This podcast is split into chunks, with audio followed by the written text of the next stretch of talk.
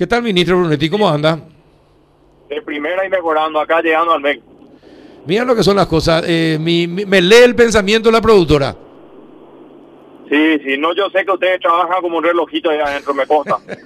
Bien, bien, ministro. Estábamos hablando, estábamos hablando con Juanito y con Gianluca acá acerca de, de nuestro nivel cívico, de educación cívica, y en realidad de la educación en general.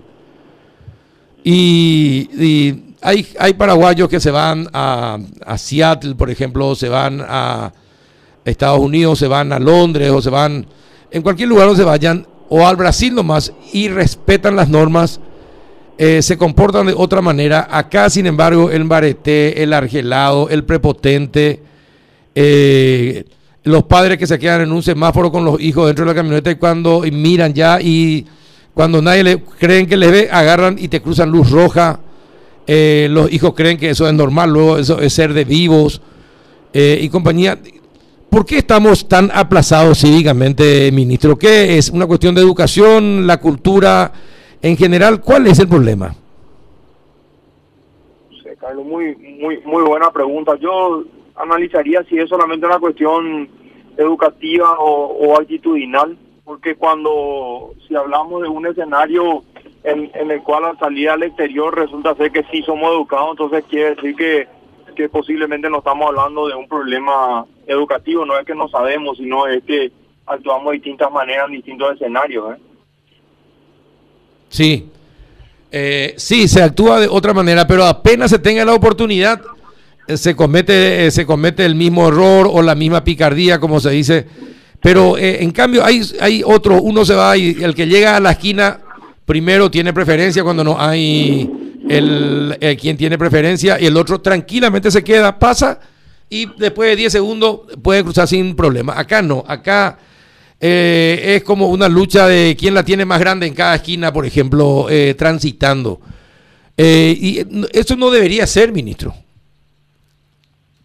El, el, ejemplo es clave, Carlos. Yo creo que, que, más que buscar el, el, error en un tercero, tenemos que comenzar a buscar en, nosotros mismos y, buscar la transformación de cada paraguayo de- desde la casa, ¿verdad? Ese es el proceso educativo en estos temas que está mencionando, más que más que en otros, inclusive quizás eh, desde la casa, creo que es muy muy importante. Hay eh, hay un proceso de transformación educativa que se tiene que dar en el Paraguay quizás estas cuestiones a veces nos consultan en estas charlas que estamos haciendo por el interior si, si no debería darse con más intensidad dentro de la malla curricular, cuestión de educación cívica.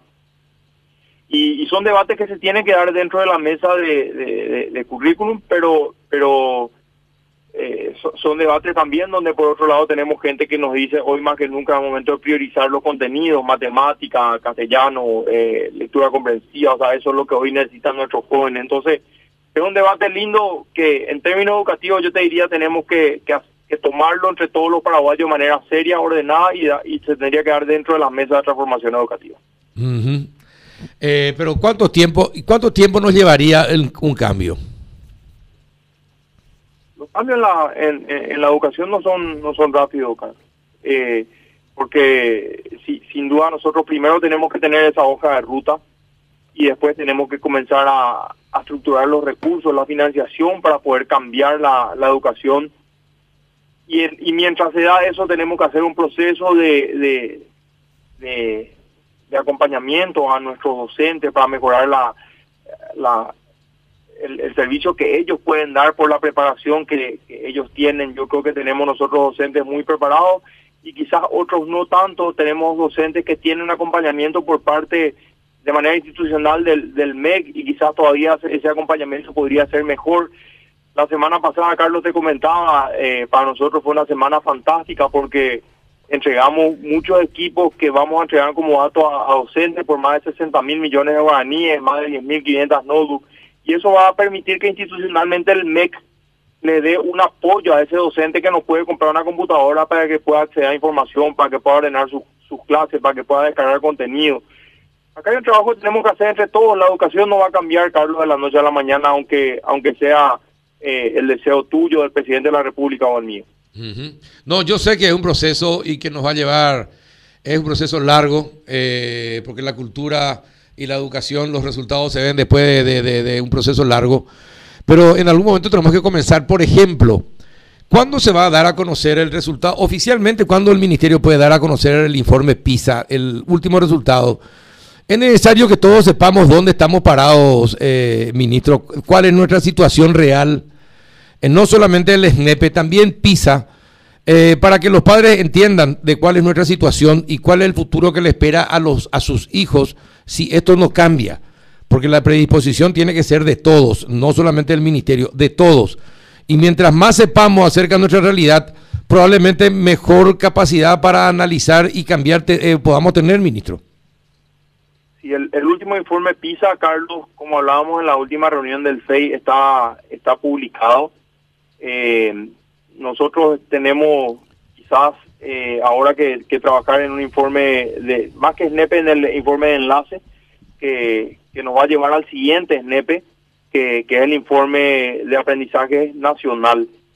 Ese informe, Carlos, tenemos que reconocer que después de la pandemia, después de un 2020 con pandemia y 2021 con clases a distancia, que también limitan el, la posibilidad del docente de transferir el conocimiento al alumno, el informe, el próximo informe SNEPE que hagamos o PISA cuando llegue el momento, eh, van a ser informes que posiblemente no nos van a mostrar resultados que nosotros estamos esperando. Nos van a mostrar que en el Paraguay y en el mundo quizás se mejoraron los aprendizajes en, en matemática, en ciencia, en castellano de, nuestro, de nuestros niños.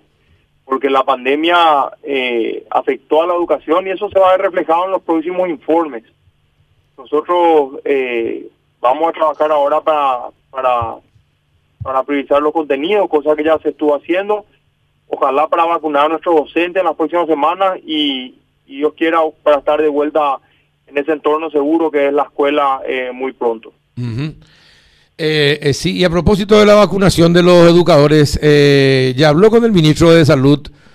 ¿Y cuántas vacunas necesitarían para vacunar a todos los maestros?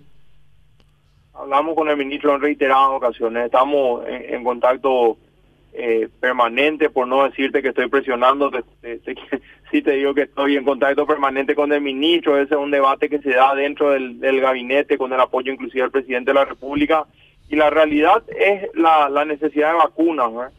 El Ministerio de Salud tiene mucha presión de todos lados, yo entiendo eso. Y, y nosotros en el MEC necesitamos eh, vacunar 75 mil docentes aproximadamente solo en el sector público. También deberíamos vacunar a los docentes del sector privado y, bueno, ahí necesitamos dos dosis si, si son esas vacunas que llevan dos dosis, así que serían entre 150 mil y 300 mil vacunas solamente para los docentes. Solamente para los docentes. Eh, y bueno, ¿y el ministro te dio alguna eh, te dio alguna posibilidad de preferencia para los docentes en algún momento? De hecho, dentro de la planificación, al terminar el primer grupo está planificado docentes y, también policías, eh, creo que militares en el, en el segundo grupo. Ojalá lleguen vacunas pronto y, realmente podamos comenzar el proceso de vacunación a, nuestros docentes para poder estar todos nuevamente en, aula.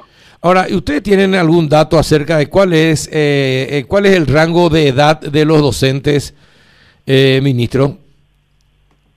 Sí, tenemos, Carlos, pero en este momento no, la verdad que no tengo en, en, la cabeza, te puedo pasar dentro de un rato con mucho gusto. Y sí, para saber también eh, en cuánto tiempo le podría, de, de cuántos son, de 30 para arriba son la mayoría o no?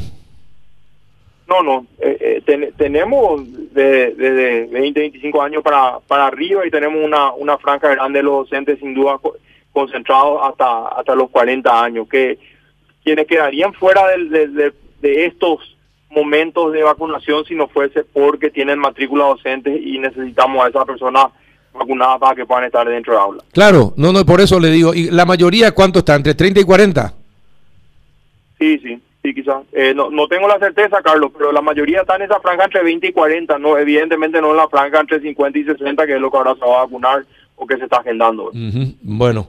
Eh, y en, cuanto a lo que pasó en Itaipú y el aplazo del 62% de los que se presentaron, para conseguir becas. ¿Se acercaron a usted, eh, le dijeron algo? Eh, ¿Habría posibilidad de hacer una nueva prueba, pero eh, si las pruebas no son exigentes, entonces no sé si tiene sentido, ministro. ¿Qué, qué, piensa usted del tema? Ah, como te decía, creo que la semana pasada cuando hablamos, Carlos, a mí me duele mucho que hayan más de 2.000 chicos que ni siquiera se hayan presentado al examen. O sea, eh, si se inscriben para un examen, deberían ir al examen y, acercarse a la posibilidad de ocupar una de esas 3.100 plazas que tenía Itaipú a disposición de, de las personas que, que tienen capacidad intelectual para ir a la universidad y no tienen los recursos económicos. Eso, eso por un lado me duele mucho. Por otro lado, el 37% de alumnos que pasaron eh, muestra una disminución con relación al 45% que en la prueba anterior habían mm. superado la prueba. ¿eh? y, eso hace que los espacios que el gobierno está poniendo a disposición de, los jóvenes para que puedan ir a la educación superior no se puedan ocupar todos.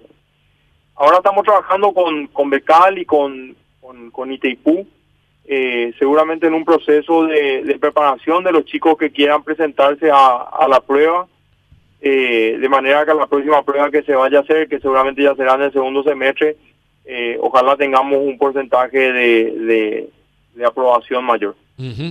Y por otra parte, en cuanto a la enseñanza universitaria, ministro, cada vez está más lejos la Universidad Nacional de los primeros puestos. Anteriormente era el orgullo de Paraguay que estuviera entre, los, entre las mejores 100 universidades. Hoy está muy lejos de, ese lugar y cada vez va descendiendo más en el ranking, eh, ministro. De, ¿qué, hay desde el MEC para la educación universitaria?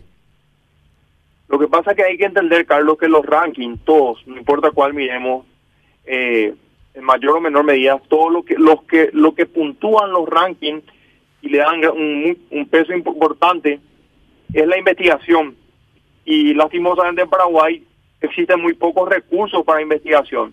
El CONACYT estuvo haciendo en los últimos años un gran trabajo en base a fondos que le entregó el FEI y creo que a partir de ahí estamos seguramente comenzando a preparar mayor cantidad de jóvenes para que puedan hacer investigación. Un joven que termina la universidad y es brillante y se puede concentrar al desarrollo de la investigación científica necesita tener recursos porque a fin de mes uno tiene que pagar las cuentas.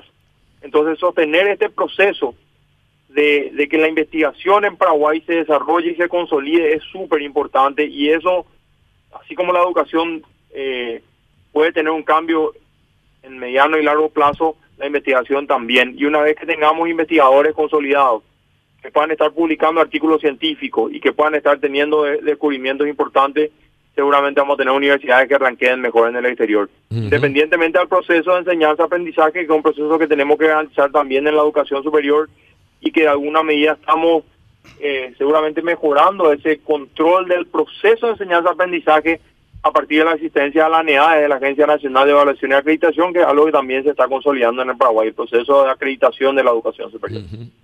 Eh, exacto. Juanito, ¿alguna consulta para el ministro? Ministro, buen día de mi parte. Eh, he notado en, en, grupos de, de, WhatsApp de padres de familia, de, chicos que van a, colegios privados, donde se da el debate de de este, exigir disminución de cuotas si es que no, está la opción de ir presencialmente o, o, o, a través de, de, Internet. Entiendo que el ministerio es muy poco lo que puede hacer en medio de una relación contractual de carácter privado, ¿no? no, o sea, no, no, no es un recurso el ministerio para ese tipo de cosas, ¿no? El Ministerio de Educación con mucho gusto puede recibir a los chicos dentro del sector público. De hecho, el 90% de los estudiantes en Paraguay están en el sector público si el chico, el padre quiere mandar a su hijo a una institución privada, eh, nosotros del Estado, del gobierno, necesitamos eh, sin duda respetar la, la, inversión privada y, no podemos intervenir en una relación contractual, como muy bien vos decías, Juanito. Claro, y, y es alto el porcentaje de, de, alumnos que han pasado de lo privado a lo público últimamente.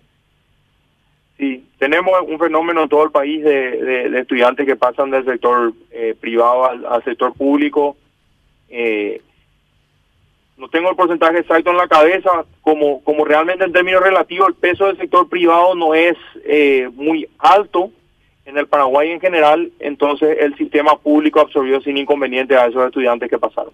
Entiendo. Bueno, eh, eh, Gianluca, ¿alguna no, pregunta? No, tenés ninguna. ¿Alguna consulta más, Juanito? No, todo bien, Carlos. ¿Todo, bien? Sí. Bueno, pero ministro, eh, acelerar el proceso de reforma educativa necesitamos y que vuelva la educación cívica en las clases como antes, ministro. La, la, reforma estamos cerrando y vamos a pasar al proceso de transformación educativa. La reforma ayudó mucho, Carlos, a, poder lograr cobertura y hoy la ciudadanía nos exige calidad de la educación y eso es lo que pretendemos lograr con transformación educativa. Estuvimos hablando la, la semana pasada, tuvimos una jornada de trabajo con la gente de Columbia University y la, la Pontificia Universidad Católica de Chile. Seguramente vamos a tener novedades con relación a ese relacionamiento contractual con ellos que, que vamos a comunicar oportunamente cuando esté cerrado, pero estamos justamente eh, apurando para que se cumplan los plazos y yo estoy haciendo el esfuerzo con, con las autoridades del MEC de viajar una vez por semana hasta ahora y desde esta semana dos veces por semana al interior para invitar a, todas las autoridades, a la sociedad civil y a la comunidad educativa que se sumen al proceso de transformación educativa. La transformación educativa en el Paraguay no puede venir diseñada de Estados Unidos ni de Chile, la tenemos que construir los paraguayos y estamos trabajando en eso, Carlos. Perfecto. Un abrazo, éxitos, ministro. Gracias, Carlos, Juanito, ya Carlos, un placer estar con ustedes. Hasta luego, muchas gracias. Juan Manuel Unetti, ministro de Educación.